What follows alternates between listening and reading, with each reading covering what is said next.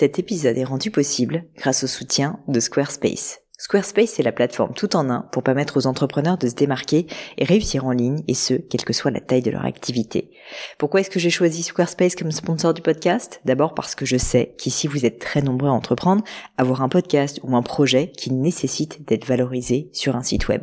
Et que Squarespace propose des outils vraiment simples d'utilisation pour avoir un site beau, propre et efficace en un minimum de temps. Quelques exemples de fonctionnalités, des templates de sites web personnalisables et adaptatifs pour créer des sites beaux et design en un temps record. L'outil email, le nerf de la guerre pour développer votre activité et communiquer avec vos clients. Ou encore leur outil SEO intégré pour émerger sur Google sans être un produit métier. Alors si vous voulez donner à votre business toutes les chances de se développer, je ne peux que vous recommander d'aller sur le site squarespace.com. En plus, Squarespace vous offre moins 10% sur votre première commande de site web ou de domaine avec le code Pauline.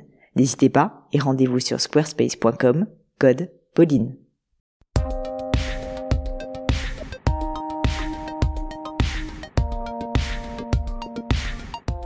Tous, ici Pauline Legnaud et bienvenue dans un nouvel épisode de Crème de la Crème. Alors habituellement, Crème de la Crème, c'est une conversation où j'invite des hommes et des femmes exceptionnels pour parler de leur réussite. On évoque des principes clés, des trucs, des philosophies même, des routines, pour que vous puissiez ensuite les appliquer à vos propres projets. Mais aujourd'hui, j'ai décidé de tester quelque chose de différent. Depuis que j'ai lancé le podcast il y a quelques semaines, j'ai eu énormément de personnes qui m'ont contacté, merci beaucoup d'ailleurs, pour me dire qu'au fond, je pouvais donner des conseils aussi et qu'ils avaient envie de plus m'entendre parler de ma propre expérience. Alors du coup, je vous ai fait une petite sélection, euh, une sélection de questions qu'on m'a posées sur Twitter, sur Instagram ou sur le blog Crème de la Crème. Et vous allez voir, du coup, l'épisode est un petit peu plus court. Je vise autour de 20 minutes pour cette fois-ci. Si vous aimez le format, ou pas d'ailleurs, et que vous avez des, avis, des améliorations que, vous pensez que je pourrais faire, surtout dites-le moi, que ce soit sur mon compte Insta ou sur Twitter, c'est at P-L-A-I-G-N-E-U, ou même pourquoi pas via les avis iTunes. Voilà, alors j'espère que l'épisode va vous plaire et allons-y avec la première question.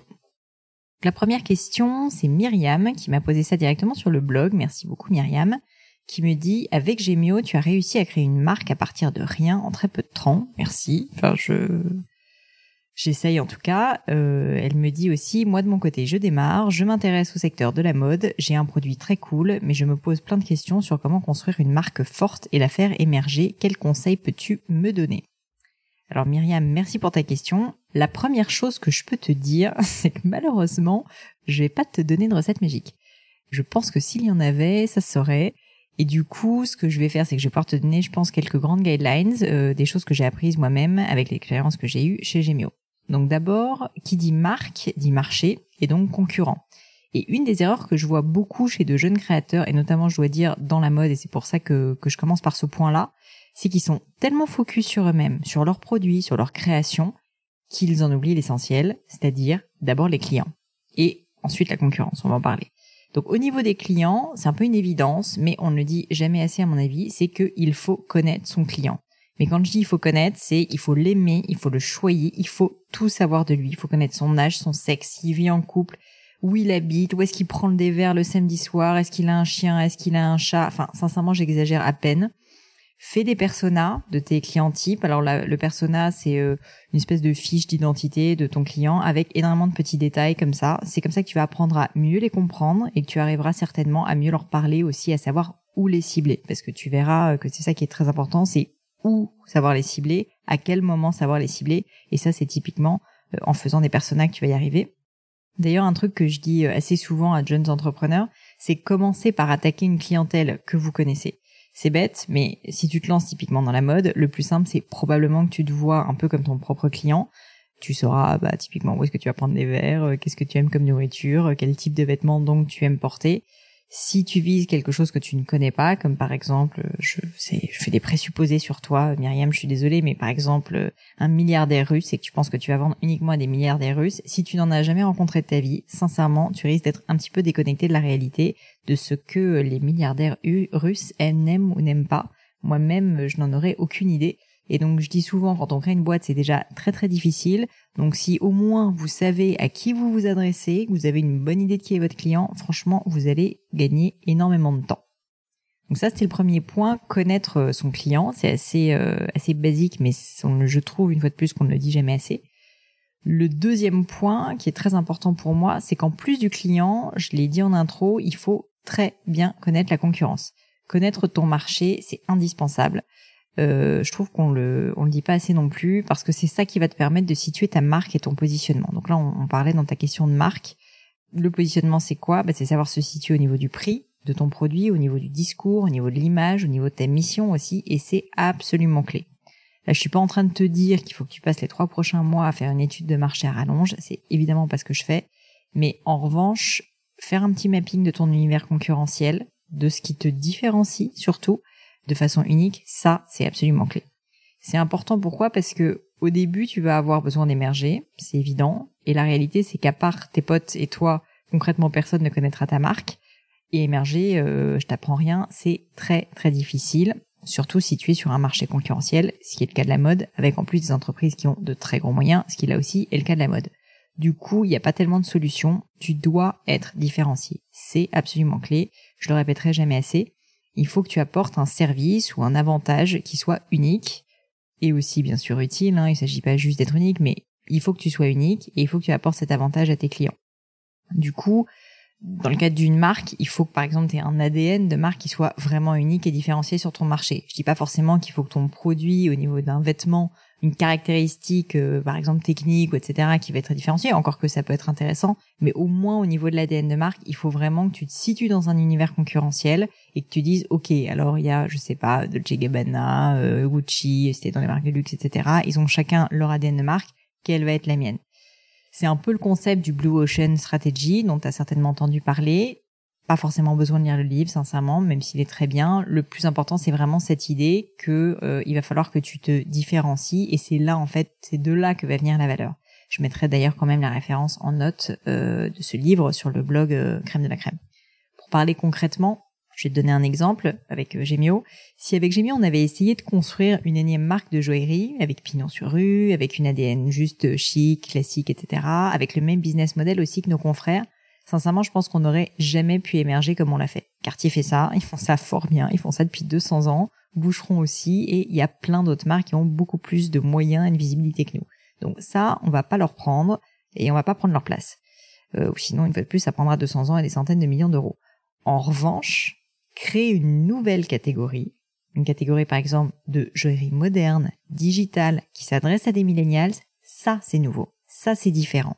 Là on va parler de toi. Là les gens vont tout de suite comprendre ce que tu es en train de faire. Ils vont pas forcément aimer, mais au moins ils vont te remarquer. Et sincèrement, au début, c'est déjà une très très bonne première étape. Donc pour moi, le risque, quand on démarre une activité, notamment dans la mode par exemple, et qu'on veut bien faire les choses, c'est qu'on veut justement faire un peu trop bien les choses et en fait, du coup, on les fait comme tout le monde. Et quand on a peu de moyens, ça veut tout simplement dire que vous allez passer complètement inaperçu. Donc faites très très attention à ne pas être uniquement focus sur vous-même et votre produit, essayer d'avoir le meilleur produit possible. C'est bien évidemment important. Il faut bien évidemment satisfaire ses clients, ses premiers clients si on en a, mais il faut aussi réellement s'inscrire dans un univers concurrentiel et savoir se différencier. Parce que sincèrement, sinon vous allez en avoir trois des clients qui vont vous aimer et les autres ne vont jamais euh, juste entendre parler de vous. Donc une fois de plus, pour moi la différenciation, est absolument clé, surtout dans des marchés très très concurrentiels euh, où vous avez des géants, comme c'est le cas euh, dans ton exemple euh, Myriam sur la mode. Et si si je donne un dernier point, je dirais que mon dernier petit tip sur le sujet et qu'on ne dit pas aussi assez, je trouve, c'est que plaire à tout le monde, c'est ne plaire à personne. Ça rejoint un peu mon, mon point là précédent, mais j'aimerais l'étayer un petit peu. Pour moi, il vaut bien mieux avoir 500 ou 1000 personnes qui adorent ton produit. Mais quand je dis qui adorent, qui en sont folles, qui vraiment sont fans de toi, qui vont trouver que c'est formidable et qui ont envie de faire ta pub, qui vont la faire gratuitement, qui vont faire ton marketing gratuitement, plutôt que d'avoir 10 000 clients qui finalement trouvent que ton produit il est pas mal, mais il est pas dingue. Bien mais pas top, ça n'apporte absolument rien. Alors bien sûr, au début de l'histoire de ta boîte, c'est évidemment plus simple d'avoir euh, quelques centaines ou milliers de personnes qui vont vraiment adorer euh, ton entreprise. C'est plus difficile avec le temps quand la marque va se développer, mais je dirais qu'en tout cas au début pour se lancer, c'est absolument essentiel de l'avoir en tête. Et euh, du coup pour moi en fait quand on crée sa marque, il est vraiment impératif d'avoir cette ligne directrice ou en tout cas une communication qui est vraiment claire, qui est forte, qui est remarquable. Et ça, il faut vraiment se dire, elle peut être remarquable et elle peut être segmentante et peut-être que parfois c'est bien d'être segmentant une fois de plus comme je le dis plaire à tout le monde c'est ne plaire à personne donc parfois il faut pas avoir peur Et ça peut faire peur pourtant, hein, je peux te le dire. Moi, je connais ça. Quand on a décidé de sortir le chat rose de Gemio en 4x3 dans le métro, euh, on a une marque de joaillerie haut de gamme. Sincèrement, on n'était pas 100% serein. on avait peur que ce soit ridicule. On s'est dit que les gens n'allaient juste rien comprendre, ou qu'ils allaient trouver ça moche, que la SPA allait débarquer. enfin voilà, on, a un peu évoqué tous les scénarios possibles et imaginables en disant que ça allait être une catastrophe. On espérait bien sûr que ça serait pas le cas, mais honnêtement, on avait assez peur que juste ça ne plaise pas. D'ailleurs, je précise quand même, parce que j'évoque le sujet en rigolant de la, de la SPA, mais évidemment, le chat Gémio euh, n'est pas vraiment rose, il n'a jamais été rose, euh, il n'a jamais été teint, il est en très bonne santé, et merci Photoshop pour ce magnifique pelage rose. Ce petit chat était blanc en réalité, donc comme ça, vous le saurez.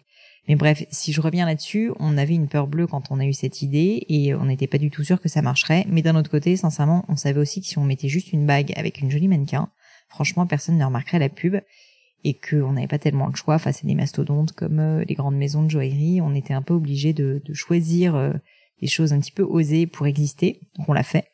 Et de fait, euh, bah, il y a des gens qui n'ont pas aimé hein, et qui ne comprennent pas et jusqu'à aujourd'hui qui se disent mais qu'est-ce que c'est que ce charreau C'est une honte.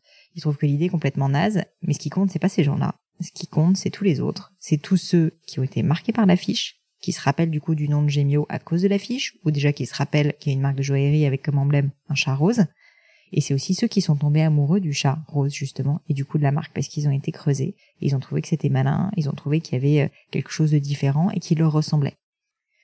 Et ça, c'est quelque chose qui est assez unique, euh, que tu vas pouvoir créer uniquement si tu es très différente de tes concurrents. Si tu fais exactement pareil que bah, tu vas te rendre compte que tu le feras probablement un peu moins bien, parce que c'est leurs idées.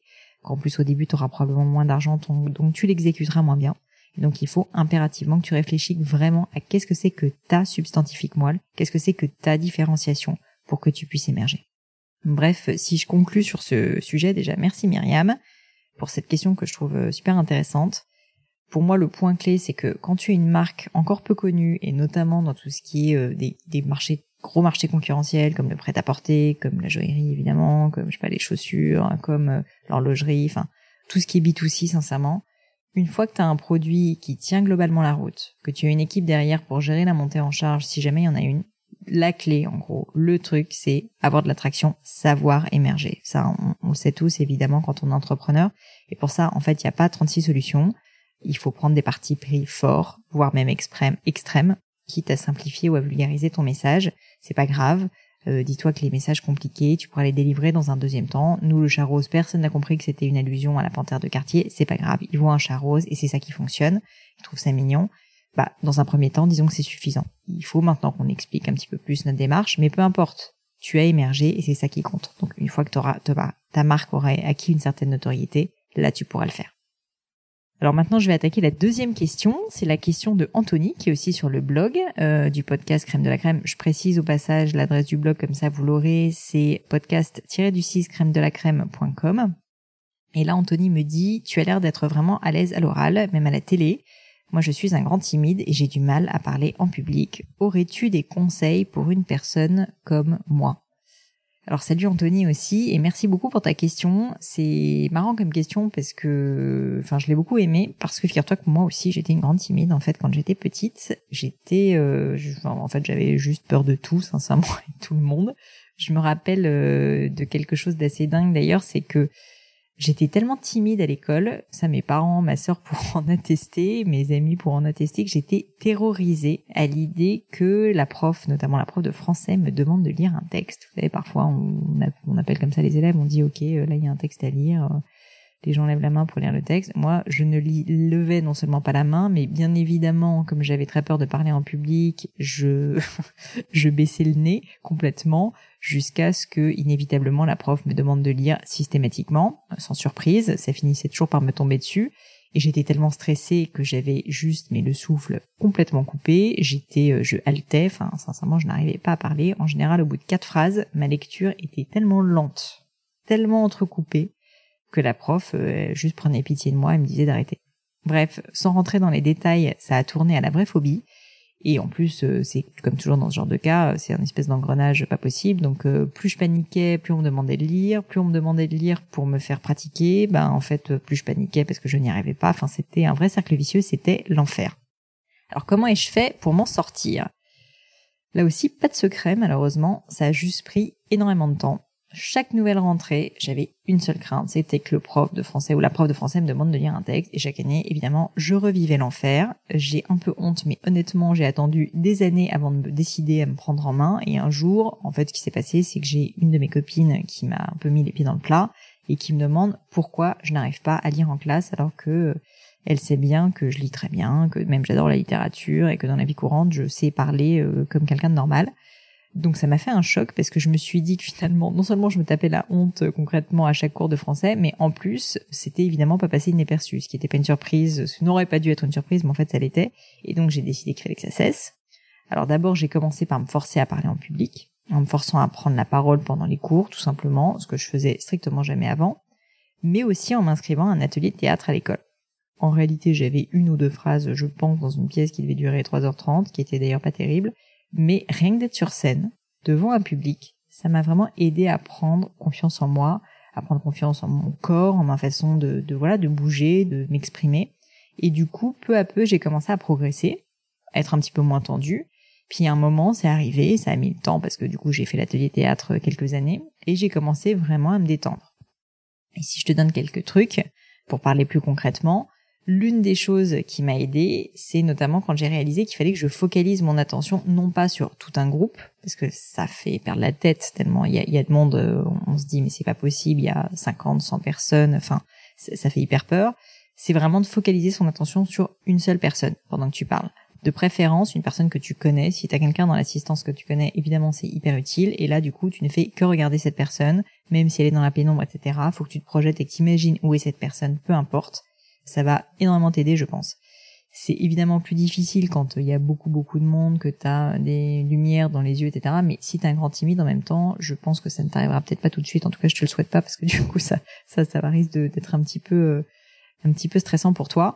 Mais globalement, dès que tu en interview sur un plateau, dès que tu euh, es en groupe, même si, si tu as peur de parler en public en groupe, focalise ton attention sur une personne avec qui tu vas avoir une conversation et qui va te poser des questions. Ça, c'est le premier point.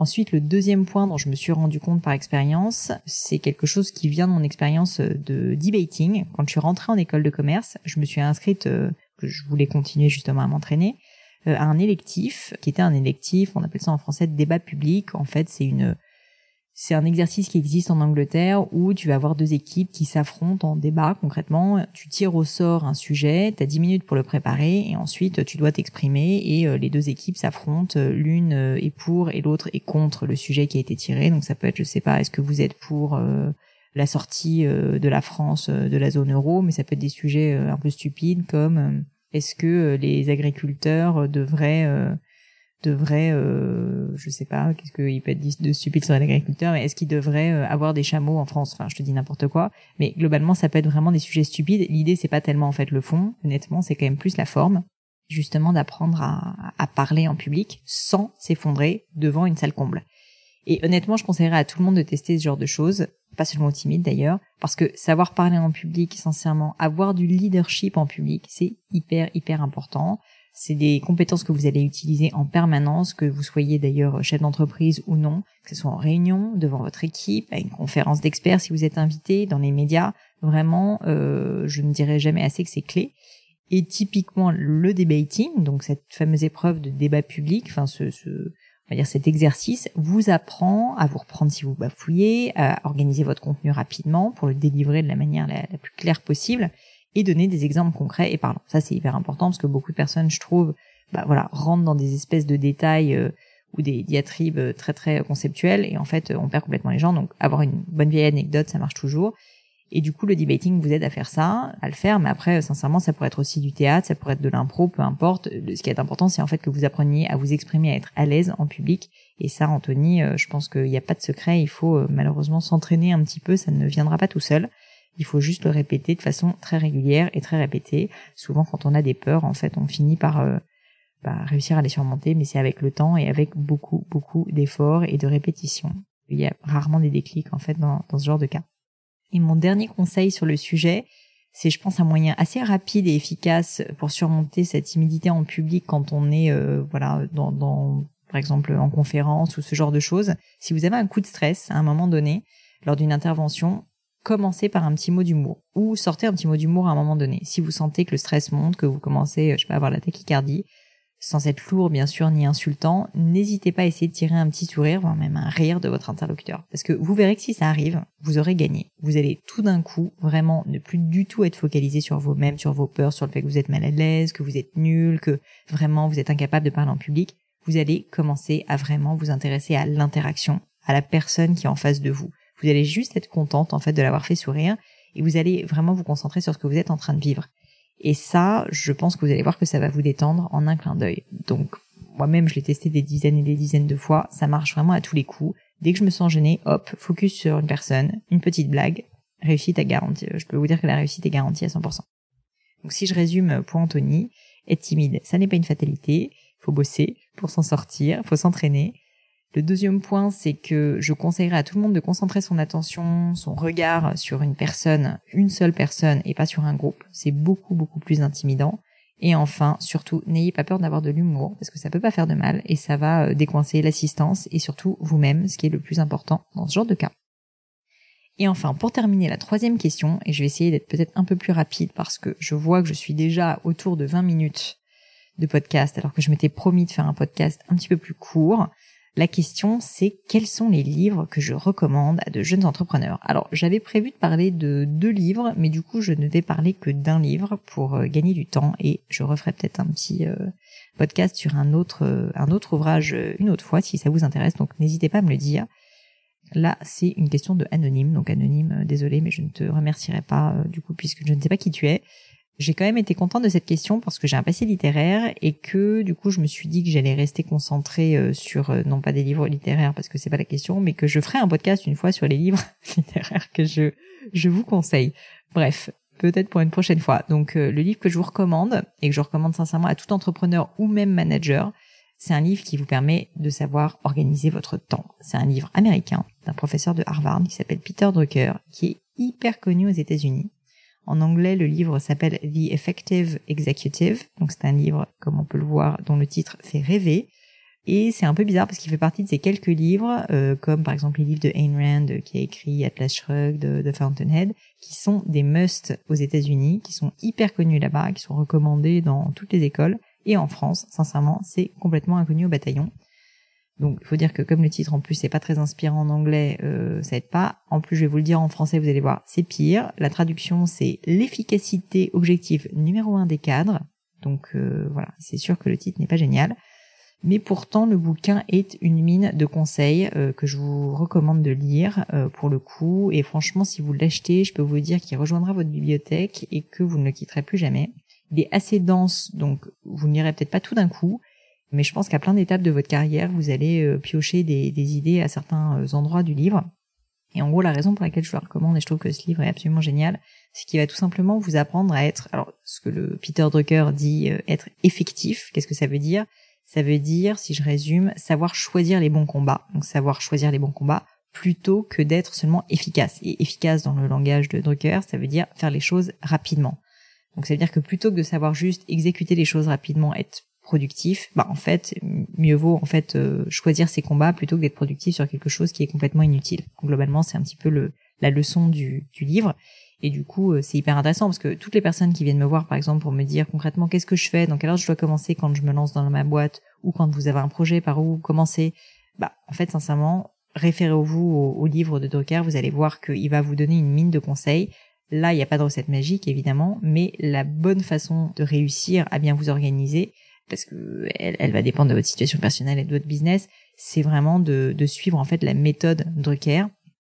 Ça va être euh, par exemple d'essayer de comprendre euh, comment prioriser au mieux vos tâches. Donc là le livre va vraiment vous aider à le faire. Euh, vous allez vous rendre compte que quand vous montez votre boîte ou même si vous travaillez sur un projet, sincèrement la ressource rare en réalité c'est le temps, les idées, les projets, vous allez en avoir mille et je peux déjà vous dire qu'en plus, ces projets vont varier en permanence, et que le goulot d'étranglement aussi va varier en permanence en fonction de l'évolution de votre entreprise. Du coup, une fois de plus, la question, c'est comment est-ce que je fais pour prioriser mes tâches, à quel projet je dois affecter mon énergie et mon temps, ou celui de mon équipe? Et donc, Peter Drucker, je ne vous donne pas tous ses secrets, mais vous donnera les clés pour prendre les bonnes décisions le mieux possible, notamment avec euh, plein de techniques de, par exemple, plutôt que de d'avoir une liste de priorités à rallonge, avoir uniquement deux ou trois points par jour maximum sur lesquels vous allez vous concentrer. Le matin, commencer justement par établir cette liste de priorités plutôt que de commencer typiquement par descendre tous vos mails et du coup perdre un temps fou, vous faire interrompre, etc. Je vais pas rentrer dans le détail, ça sera peut-être l'objet d'un podcast et euh, n'hésitez pas à me dire si ça vous intéresse. Mais la recommandation là, c'était, enfin la question pardon, c'était euh, quel livre recommandes-tu à de jeunes entrepreneurs? Et j'ajouterai à de jeunes managers. Sincèrement, le livre de Peter Drucker est assez clé pour moi et donc euh, je vous le recommande vivement. Et donc le deuxième livre, comme on est à 25 minutes, restera un mystère et je vous en parlerai dans un prochain épisode. À très bientôt et merci pour votre écoute. Avant de vous quitter, j'avais quelques points en plus. D'abord, si vous cherchez les notes de cet épisode avec toutes mes références, le bouquin de Peter Drucker, le bouquin dont je n'ai pas parlé, ce genre de choses, c'est simple, allez directement sur le site du podcast qui est www.podcast-du6 crème de la crème.com, rubrique podcast, et c'est donc euh, le dernier article en ligne, vous le verrez. Aussi, si vous souhaitez me contacter pour me poser d'autres questions, que je mettrai peut-être un jour d'ailleurs euh, dans le podcast, ou si vous voulez me proposer de nouveaux invités, ou juste d'ailleurs me faire un feedback sur ce nouveau format, surtout n'hésitez pas à le faire. Je suis disponible et joignable sur Twitter et sur Instagram avec le pseudonyme at Pelenio, P-L-A-I-G-N-E-A-U. Pour l'instant, je n'ai pas créé de Twitter ou d'Instagram pour Crème de la Crème parce que je préfère vous parler en direct à 100% et euh, du coup c'est ma façon de faire. Et enfin, euh, bah, je voulais tout simplement terminer par vous remercier. Comme à chaque fois, mille merci de m'avoir écouté jusqu'ici. C'était un peu plus court, mais finalement, je suis pas si courte que ça parce que je suis quand même pas loin de 30 minutes. Mais j'espère que l'épisode vous a plu. Et je vous dis à très bientôt pour un nouvel épisode.